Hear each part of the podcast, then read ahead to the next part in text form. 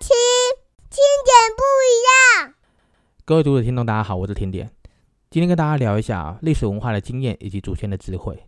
利用跨时代的交流，聊一下书法的养生以及书压。各位还记得吗？小时候学校教的书法课，简单的一支毛笔、一张纸、砚台和墨水，便能够开始来享受书法了。这个蕴藏了中华文化数千年的智慧和结合的哲理，还有一些书法名家的故事，以及这些人长寿养生的秘诀。今天就来聊这一块吧。现代的人哦，生活紧凑，生活步调非常的快，有时候日复一日的累积了许多身心的压力，严重的话还会直接影响到生理和心理的健康。每一个人都知道舒压的重要性，可是却不是每一个人都会去留意或兼顾的。然而，舒压并不是有钱有闲才能够享受的福利哦，舒压也可以很简单的，像这书法，写书法就可以远远超过你所想象的舒压效果。今天点就来跟大家聊一场与书法的历史文化的跨时代交流，同时结合了现代科学的研究文献和报告，聊一聊如何将先人的书法智慧套用融入到现代的生活之中。如何透过书法来达到养生命、养身体、养心性、调理情绪、舒缓压力的效果？让我们继续听下去吧。首先来介绍书法的英文 calligraphy，也算是源自希腊的文字，其中 calli 和 graphy 分别有美丽和书写的意思。可见书法并非只是单纯的书写字体的一个方法，也是一种艺术的形式哦。而且呢，书法艺术的第一批作品并不是文字。而是一些像是汉形文字啊，哦，图画文字的一些雕刻符号。汉字的雕刻符号呢，首先出现在陶器上。最早期的雕刻符号并没有确切的含义，直到距今八千多年前吧，黄河流域哦出现了一些手制的陶瓷，有比较多类似文字的符号，还有那种胶迹啊，或是图案的装饰混合而成的功能。开始慢慢形成现在汉字的一种雏形。接着呢，距今六千多年前的一些仰韶文化出土了带有一些类似文字啊、简单雕刻的彩陶。这些符号已经有别于以前的那种花纹图案了，可以说是中华文字最早期的起源。而中华文字使用的历史和中华书法艺术历史一样的悠久。自从甲骨文发明以来哦，中华书法艺术字体啊，经历了篆书。隶书、草书、楷书、行书等发展阶段，每一个阶段都诞生了许多知名的书法家和书法作品。这些书法家和书法作品构成了中华书法艺术的深厚传统。书法这一个词哦，最早是出现在宋梁年间的一些著作当中，当时也有人称他们为书学、法书、书道的一些名称。在日本也称为书道，而在韩国呢，称为书艺。我们啊，我们就称它为书法。书法也可以说是汉字的书写方法之一，以一种汉字为载体，再加上毛笔为书写工具的一种线条造型艺术。书法作品呢，是书法艺术一种相对完整表现的形式，主要是在宣纸上靠着毛笔的运动啊，还有加上灵活多变的那种水墨丰富性，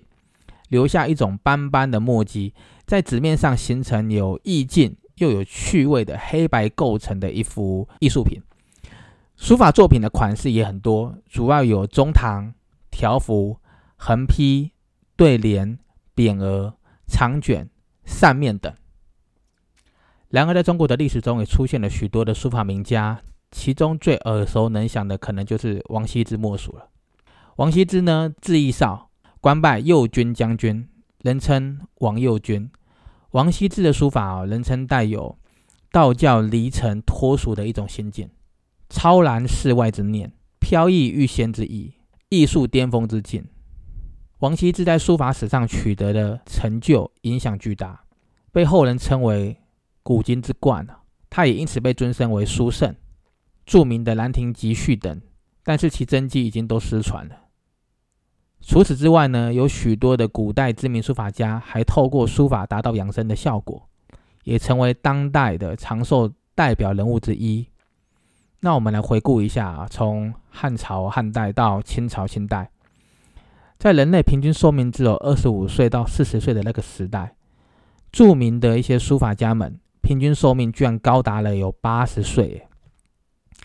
例如呢，哦，在唐代的柳公权八十七岁，欧阳询八十四岁，虞世南八十岁，那后面还有杨维桢七十四岁。文征明八十九岁，梁同书九十二岁。接着呢，还有一些是从清朝末年到新中国成立之前，当时人类的平均寿命为四十岁到六十二岁，而著名的书法家们的平均寿命却可以到达了八十八岁哦。啊，之后到现代啊、当代啊，一些一些著名的书法家平均寿命都已经超过九十岁了，例如齐白石。黄宾虹、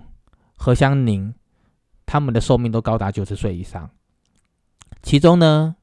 朱启瞻、苏菊仙、孙墨佛等人哦，这几个都活上了上百岁的一个高龄。由此可知哦，书法艺术不只是能够添加生活情趣而已。现代艺术专家也有研究结论表明，可以使人长寿的二十种职业当中呢，书法名列位居第一位，就是榜首。这是因为一个人长期练书法，好，长期练习书法的情况下，能够稳定情绪，可以使练习的那个人内心平静、宁静，使忙碌的生活产生的那种焦虑感啊，或者紧张的心情得到缓解，保持身心的健康。在书法艺术的创作上，也可以拥有舒压和疗愈情绪的效果。原理其实非常的简单啊。就是书写的那个人能够以轻松自然的态度，自行舒缓、缓和心中那种郁闷之气，使心灵归于平静，解放压力。当一个人心无执念或障碍的时候，他的生理机能也会启动自我疗愈的机制，让整个身体哦变得轻盈畅通起来，直到人体与自然环境的之间达到了平衡。便能够真正的达到所谓养生的境界。写书法之所以能够产生这种舒压或是养生的效果，已经有太多的研究和案例支持这个说法了。举个例子，知名歌手田馥甄便曾经跟记者表达过，他喜欢透过静态的喝茶和写书法来舒压。在英国南部有一个大学——安南普顿大学，他们有一个出版物叫做。威塞克斯中也指出，练习书法不仅仅对精神有好处，对身体也有好处的。透过研究发现，中国书法的书写练习具有降低个人心率和增加皮肤温度的能力。这个种效果类似有一点像是练习冥想的人身上发现的那种镇静的效果。书写书法带来的那种舒缓效果，很可能是因为那一个写书法的那个人。为了创造完美的结果，所需求的那种专注力所引起的。这项研究也证实了，写书法是一种有前途的减压新方法哦。中国著名的长寿书法家孙墨佛也曾经说过，他高龄一百零六岁的原因是因为写书法可以养心，可以养性，可以养气，可以养神，还可以养生。写书法起来一定要集中精神。万念俱灰，就算外面是刮风下雨都听不见，跟练气功是很像的。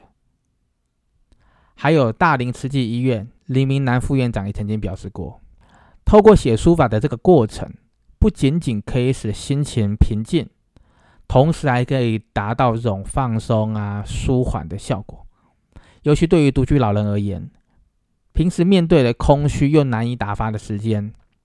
如果有一个写书法这件事情可以做，生活就会开始有了重心，而心情也会变好，身体呢自然而然就会更加健康了。然而呢，写书法不仅仅是一种休闲运动，也可以说是一种临床的治疗方法之一。从现代医学的研究发现，写书法对人体具有生理和心理两方面的作用。在生理上可以使心率和呼吸频率变慢，血压降低，脑血管扩张等；而在心理呢？心理上可以使一个人的心情愉快、精神放松、减少紧张和焦虑，同时还有提高专注力、促进精神康复、舒缓压力等一些效果。临床中心许秋田医师也曾经表示，书法治疗是一种蕴含文化内容以及营养的一种心理治疗方法。在书写的过程呢，可以让写书法的那个人，他的身心能够在完成一次又一次的练习中得到了整合、协调。同时呢，还可以从文字和描绘的一些呃符号图像中，使你的呼吸变得平稳，肌肉变得放松。而过去也有研究指出，写书法能够达到专注和放松的状态，对大脑的功能是极为重要的，也对于改善一个人的情绪也有积极的效果。尤其是养成写书法习惯的人，更可以明显的、大大的改善这个写书法人的一个负面想法。还有香港大学高尚仁教授也曾经做过实验，发现一个人在写书法的时候呢。心脏的脉搏比一般休息状态更为慢，而且更有规律性。写书法的那个人的那个心灵会持续进入一种安静的状态，对血压的积极调节是有作用的。然而呢，加医科的陈世奇医生也曾经表示过，他在他的院内啊，特别为老人日照中心的那些老人啊教导他们写书法，不仅仅可以增进生理。认知、注意力等这些能力，还可以改变那些患者的一些心理，使他们变得更加的正向，也更加的开朗。还有呢，深圳神经科学研究所所长谭立海教授和香港大学社会工作与社会行政学陈龙伟教授，对于书法治疗工作也提出了支持的论点。书法疗法涉及了毛笔手写汉字，这是需要去标记字符、字体的符号。具有视觉空间特性的一种写作过程，能够激活并且促进那个患者生理上、认知上和情绪健康上的积极变化，可以有改善一些附件的行为、神经的认知，还有躯体的障碍，或是一些疾病，例如创伤后应激障碍、自闭症、注意力缺乏或过动症、阿兹海默症、忧郁症、中风等。都有助于改善病症。他们还对于一名身处于严重昏迷状态的那种中风患者进行了两年的中国书法手写训练。在这个研究中呢，该名患者是植物人状态的情况下有效治疗，采用了独特的手写书写方式。经过了九个月的书法笔记训练，那个患者从昏迷状态中醒来，并且表现出预测方向的行为变化。在接续的治疗里面，他的病情一直保持稳定。改进的领域包括视觉注意力、精神集中、更快的反应和更广度的视觉跨度。经由以上诸多的论述啊研究，可以知道书法的养生与舒压效果在医学界已经得到了认证。最大的原因是来自于练习书法的那个时候，必须排除杂念，